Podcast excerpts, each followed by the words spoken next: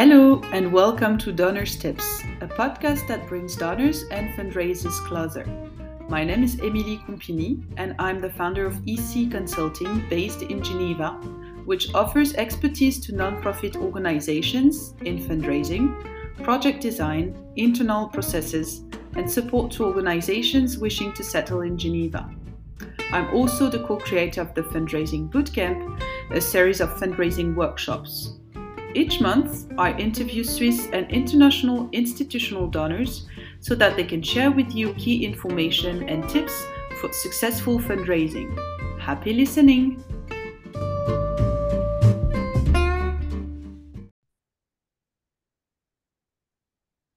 I welcome today Belinda Hall, Managing Director at Addax and Oryx Foundation. Coming from a multicultural origin, Belinda enjoys international environments. She has about 15 years of experience in both the private and non-profit sectors with a scientific background. So she's worked for many uh, international organizations, including the World Health Organization, before joining the Addax and Oryx Foundation in 2011, first as coordinator and then as the managing director. I had the great pleasure to work with her when she intervened as a guest speaker in the fundraising bootcamp, a fundraising tra training that I co-created to share her expertise as a donor to associations and NGOs in Geneva. During this podcast, she will give us a better understanding of the advantages of working with small organizations in the field. Welcome, Belinda. Welcome to Donors Tips. I'm very happy to have you here. Thank you, Emily. Um, it's always a pleasure to be able to chat with you. And I'd also like to thank you for your interest in the uh, Addax and Oryx Foundation. Um, Most welcome. So, thank you. Belinda, so I've, told, um, I've told a few words about you, but would you like to complete and tell us more about, about you and your background? Sure, absolutely. So, um, so I'm a French and British national. I have a, a British father and a Cambodian mother. Um, we traveled a lot growing up as a child. Um, I pursued my higher education in the UK, where I have a degree in biochemical engineering. I um, I came to Geneva in 2004, where I began working for the World Health Organization, as you mentioned, uh, mostly in, in project management type positions with um, the African AIDS vaccine program and the global influenza program. And uh, I joined the Addax and Oryx Foundation 12 years ago now, um, the last five years of which I've been um, working as the managing director there. Mm-hmm. Wonderful. Uh, about the Addax and Oryx Foundation, can you tell us more uh, about this uh, this uh, corporate foundation? Yes, so we're um, so we're, actually a private Swiss grant giving foundation. Um, we began in 1996 as an informal company foundation. Um, informal well i mean we we actually still do have copies of, of annual reports uh, since 1996 um, the the founder um, is the chairman to, to this day mr jean-claude gandur um, we were officially registered in geneva in 2007 and our, our, our, mission is to alleviate the root causes of poverty in Africa and the Middle East. So we um, we support projects that sort of encompass four of our core areas of work, um, and these are health, education, community development, and the environment. Um, now, the environment is more of a cross-cutting theme that we we try to we, we consider from the start in in all of the projects that that we look at. Um, we we aim to fund uh, holistic and sustainable projects that have enduring results, um, where you know the beneficiaries uh, have the tools and the means to lift themselves and their families out of poverty uh, in a in a meaningful way. Um, I'd say we give preference to projects that encompass two or more of our areas of work. Um, you know, in, in, in most cases, extreme poverty is, is multidimensional. So, you know, a, a holistic approach uh, is, is needed. Um, and over the years, I think the environment component or the area of work has, has become, you know, more and more prevalent. Um, and I think today it's it's actually a cornerstone of the majority of the the projects that that we fund. Mm-hmm. Yeah, and we we've seen uh, very recently. I mean, to to just uh, jump on the fact that you mm. um, uh, work on the environment mm. angle in a transversal way. Mm. Uh, it's very interesting because we we saw very very clearly uh, with the with the pandemic that the, yeah. the environment is actually uh, yeah. we actually need to take this into consideration into into um, all the yeah. projects basically because as you say poverty is multidimensional people mm-hmm. uh, from very poor background or uh, rely on their environment for survival and mm-hmm. this is also true for health and uh, and many other topics so um, um, mm. Very interesting that you uh, um, uh, consider this environment uh, angle in a transversal way and work with mm. a holistic approach. Yeah.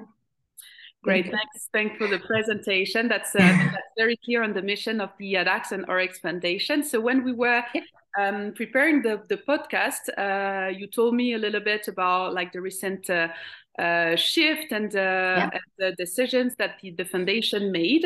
Mm-hmm in actually the foundation decided to support all the types of organizations and projects uh, yeah. uh, which I found extremely interesting. Um, um, so, could you tell us more about uh, about it, about this decision, and why this decision was made, and what is that decision of uh, supporting other types of, uh, of organizations? Sure. Okay. Absolutely. So, um, so since 2007 when we were officially registered registered you know we've we've funded um, 152 projects. So you know that's it's quite a quite an important number. And and thankfully you know we've there's been a sort of natural evolution in the type of projects we fund and the organizations we we work with over time. Um, i think you know all organizations they go through a certain learning curve of figuring out what works, what can be done better, what you know what what the board likes to fund, what what fits best with our our our um, you know way of thinking. And and over time, I've noticed that there's been three notable changes. Um, firstly, our, our projects have become more holistic. So 90% of the projects we fund today cover three or to four. So basically all of the areas of work. Um, and so as I mentioned before, the environment is, is more prevalent. And, and as you said, you know, the variations in, in either climate or or um, the pandemic, they, they affect the most vulnerable people first and foremost. Hmm. And as, as as you said, like human development, it's only sustainable if it respects and protects its natural environment. So this is why, you know, we've really you know had to integrate you know environmental considerations whether it's you know even waste management recycling um, in, in all our projects. Um, so that's the first change. Secondly the size of the grants we've been distributing has has diminished. So we're, we're funding well although for example in 2021 we still funded um, 34 projects in, in 18 countries in Africa. So we try to keep a diverse portfolio, even though the you know the amount of grants distributed is is is less. Um, so yes, uh, we're funding projects of a smaller size. Um, so it's projects of a reduced cost, um, perhaps a smaller number of direct beneficiaries, but I, I, do believe that our impact is just as strong as when we were funding larger projects. Um, and I think it, it might even be more sustainable. But um, so more specifically, we're working with NGOs that are small in size um, and, for example, don't have a, a large fundraising arm. Mm. So we've um, so smaller size project, less expensive project, um, and so this basically leads into the, the final sort of change where we've increasingly been funding local organizations directly, sort of um, African led, African founded, uh, or Middle Eastern, um, based in the Middle East. Um, without having sort of like you know the the the, the larger international head office um, going through them Um, and I think that, as you mentioned, also the pandemic, it's really consolidated this frame of thought. Um, mm. You know, supporting robust and effective local organizations. It's um, it's I think it's it's essential uh, in responding to sort of global crises, but also, you know, in in addressing the day-to-day needs to the communities who are facing extreme poverty, because you know, ultimately that's that's the ultimate goal, you know.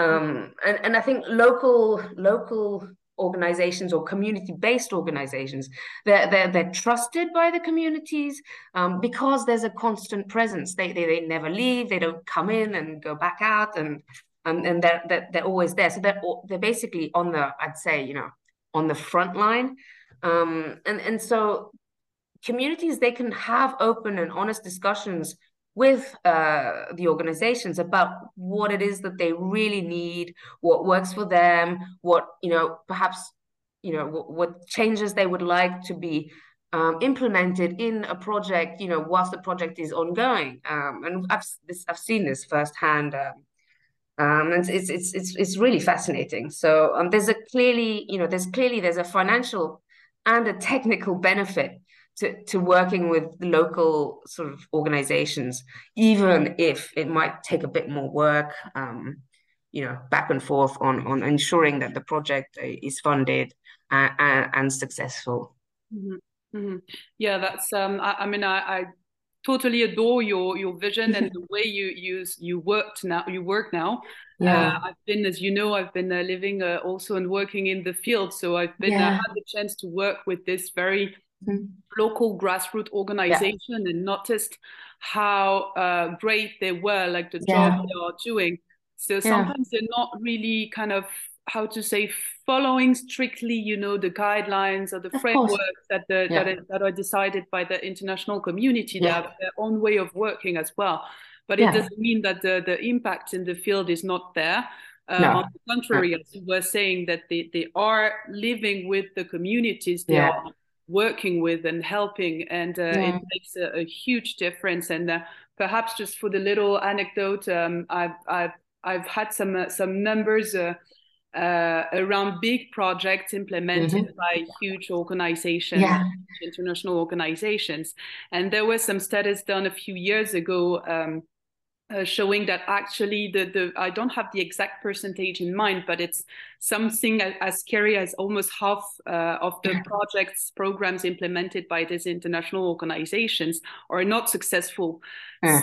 So it means that sometimes it's it's good to have like a, a big capacity to implement huge program yeah. Uh, but it's also a lot of money and then sometimes when we just go back to something smaller in size yeah, uh, absolutely. And, and, and, in, in grant and money uh, yeah. then we can have also a, a huge impact so uh, absolutely it, it's great to hear that there are this uh, these changes also happening in the, um, in the philanthropic sector and uh, and that this uh, issue of trust towards local organizations, whether they are in Africa, Middle East, or mm-hmm. elsewhere in the world, is uh, we are actually uh moving past this uh, and going to yeah shifting to another type of uh, of partnership. Mm you also mentioned that the, the, there was a clear uh, financial and technical benefit. Yeah. Uh, so that also mean uh, a little bit more work for you. Yes. So it's also something I have noticed that you know most small to medium-sized organizations also mm. need to build their capacities, whether this is in project design, project management, fundraising, and so on. So can you develop on this, Belinda, and uh, and tell me sure. how do you see this part of your job and mm-hmm. uh, and and why? I mean, do you see this as part of your job? Sorry, and why? Yeah, yeah, absolutely. Okay, so I mean, yes, uh, I think so. Smaller organizations, um, they rarely have, I'd say, you know, a dedicated fundraiser or you know a grant writer. Um, so often, you know, the, the task of, writing the project proposal um, is left to the you know the project manager or the the director. And you know as you know yourself grant writing it's it's a full-time job. So um so i think a lot of, of work has to be you know put into that. And just just to put things into context um, the I'll I'll explain a bit how the the foundation works. So for us, once a, a project is selected to be presented to to our board for their vote or decision, you know, a project proposal document is is developed and, and finalized and, and, and shared with the board prior to the meeting. And then the organization, um, the day of the board meeting, is the one who presents the project directly to the board, and then they can answer any questions that the board may have uh, concerning the project, etc., etc. Mm.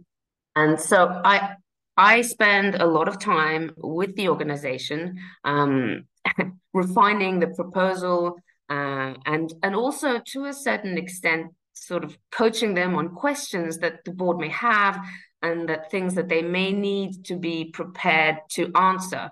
Um, you know, bearing in mind a lot of um, local, I'd say African or Middle Eastern uh, organizations, they they they don't have they don't often have the opportunity a to you know uh, present to to a, private Swiss foundation. So a lot of them are they're, they're, they're intimidated. They're they're very unsure of what it is that we expect. Um, and all all foundations and all organizations are different you know if you're presenting to a larger american foundation they're going to be wanting to hear different things um, and then so it's my role in a way to sort of guide them to to know what it is that they they should be prepared to to answer mm-hmm. I, we don't actually interfere with the the project design per se but what we do do is uh, we have these sort of open discussions on, you know, um, components on what could be added or modified to the project itself. Uh, based that's based on on our experience of having you know funded similar projects um, over time and seen you know what works and and what what endures and you know just little things that can change that can make sure that the you know certain project activities really are sustainable um, once the project has ended. For example, um, it could be uh, having additional rainwater harvesting tanks um, or, or, or, components to, to complement a well or to so that you ensure that there's water all year round and, and little things like that. Um, and that, you know, also we're happy to I always say, you know, we're happy to pay for it because it's it's you know it's like it can be a small amount of money um, and that can really change the outcome of the project. Um, and sometimes the organizations they they they have thought about it, but they haven't integrated it in, into the project because they're thinking, oh, it's it's an add-on, and will will it will disqualify us because you know it's it's it'll add it'll it'll add to the cost and then perhaps you know go over a certain you know cap of of, of funding cap that we might have. But so um so yeah. Um and also it's not always easy to tell the difference between you know a poorly designed project or a not so well written project. Um and so it's important to have these discussions with the organization um, because often the information is you know it's inside the project manager's head. Um, and it's it's obvious for them because they they live and breathe you know the the, the project. Um, and it's you know it, it's really not an easy exercise to to to clearly transcribe information in a in a concrete and concise manner that so that somebody that is you know sitting across the across the world um, in a in a mini, in a meeting room when they pick up the project document they read it they understand what it is that actually happens uh, in the field who does what and how and and why um, so yeah. So i feel that i guess if there's somewhere that i can be helpful um, it's it's really um, you know getting the the document in shape and then preparing them to to present to you know sort of like a, a, a board um, an international board um, uh, so that so that their project can be you know successfully uh, approved. And I, I guess I do feel it's my responsibility um, to, to to sort of guide them because you know different donors expect different things. Um, so it's yeah.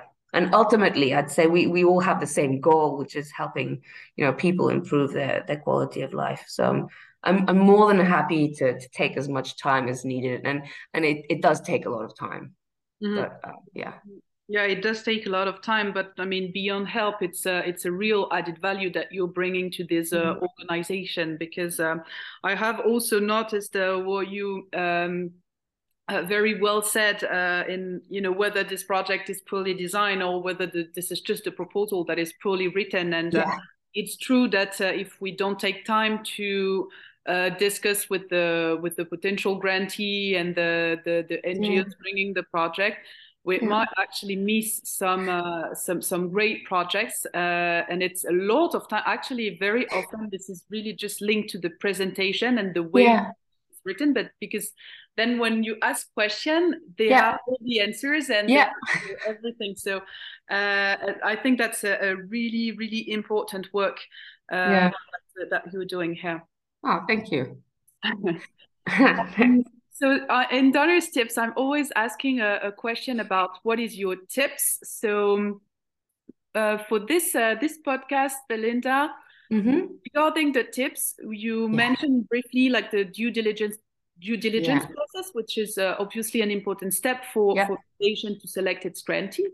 Yeah. So what are the key points that nonprofits should pay attention to beyond their projects and activities in terms of due diligence? Uh, what you mean when they're applying to to us? So yeah, what are the uh, uh just beyond the project that they are uh, bringing to the table, what are the mm. different aspects that they should uh, be careful about uh, because you will consider them in the due diligence process? Okay, so well, I think. Um, so the first impression that we get from the organization is basically the the document that we receive so you know regardless of like the actual project design itself it's it's more i would say pay attention to detail. I mean um you know it's it's as i said the first impression is reading the initial document. And so you know little things like inconsistencies in the document you know the budget amount like mistakes that are made like on the year you were founded. Um believe me it happens.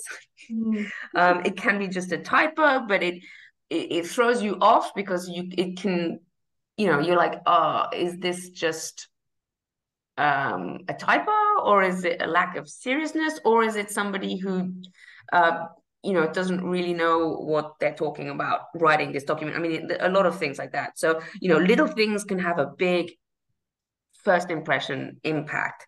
Um, and also i'd say typos in the budget also um, be careful because again it you you know you you wonder why there's there's you know when you apply for a loan at the bank you know you really you don't make mistakes in the in the in the papers you hand in. So i feel like it's it's kind of like a similar sort of like comparison. So just make sure that everything um there's no no mistakes. So pay attention to details. And i think during the the the the you know when the project is implemented etc etc i think my main tip it would be to always be transparent and upfront with the donor. Mm. Um, and I think you know the the it reflects a certain amount of trust, and the the, the more honest you are, obviously, or upfront, um, really improves the working relationship. You know, if there's an issue that comes up with regards to any project activities or you know if you if the, if the budget needs to be reallocated. And you know you, organizations like um, i mean foundations we you know we we know especially if you've been working in africa uh, for for a while um, you know we know that things come up and that projects need to change. And you know it's not always as said um, you know in the in the in the original project proposal and that that's what's interesting about being a private foundation and being small you know relatively we, we're very flexible so you know if you come to us with an issue and then you say okay this needs to change is it okay for you I'd say 80% of the time we'd be like, of course, please go ahead. Um, we know that, you know, we you you're working in the field. We know that you know what's best for the project. rather than us. And so um, so we we you know it's it's good to be transparent and upfront. Um, and i think uh, foundations will be very receptive to that uh, more receptive than you would imagine. Um, you know it's better to, to, to let them know straight away rather than waiting for the the quarterly or the semi semi annual report and then you know saying oh well this happened like six months ago. Um, and we still need to fix it. So yeah. Mm-hmm. Yeah, thank you for this uh, very useful uh, tips. Uh, I think we can uh, uh, okay. go to, to local organizations uh, to, to, to check the Addax and Oryx Foundation websites. Obviously, yes. based in the Middle East and and Absolutely.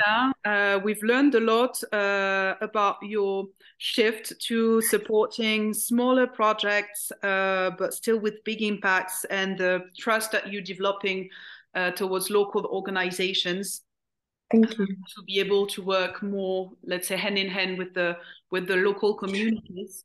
Yeah, and, uh, and a different uh, way actually a foundation. Mm. A philanthropic organization can also support the smaller uh, organizations mm. to um, to, to, to send like uh, proper documents and to write yeah. their projects properly or actually to build their capacities um, because I think that's uh, that's a lot of work. Uh, I know it's a lot of work, uh, what I've been doing as well, uh, but it's also a lot of reward afterwards. Um, when you see that uh, that everything is uh, it, well is, is in the end it's going well, and you can really see the impact on. Yeah the communities in the field. So, uh, Belinda, it was really a pleasure. Thank you so much for taking the time and sharing uh, all this uh, these tips and all this information about the Addax and Oryx Foundation. Thank you, Emily. It's um, it was a pleasure, and thank you for for having me. most welcome. Thank you.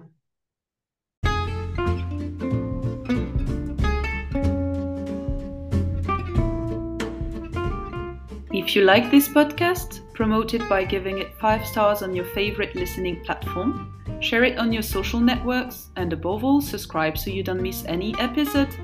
For more information about my services, you can visit my website ec-consulting.ch. See you soon!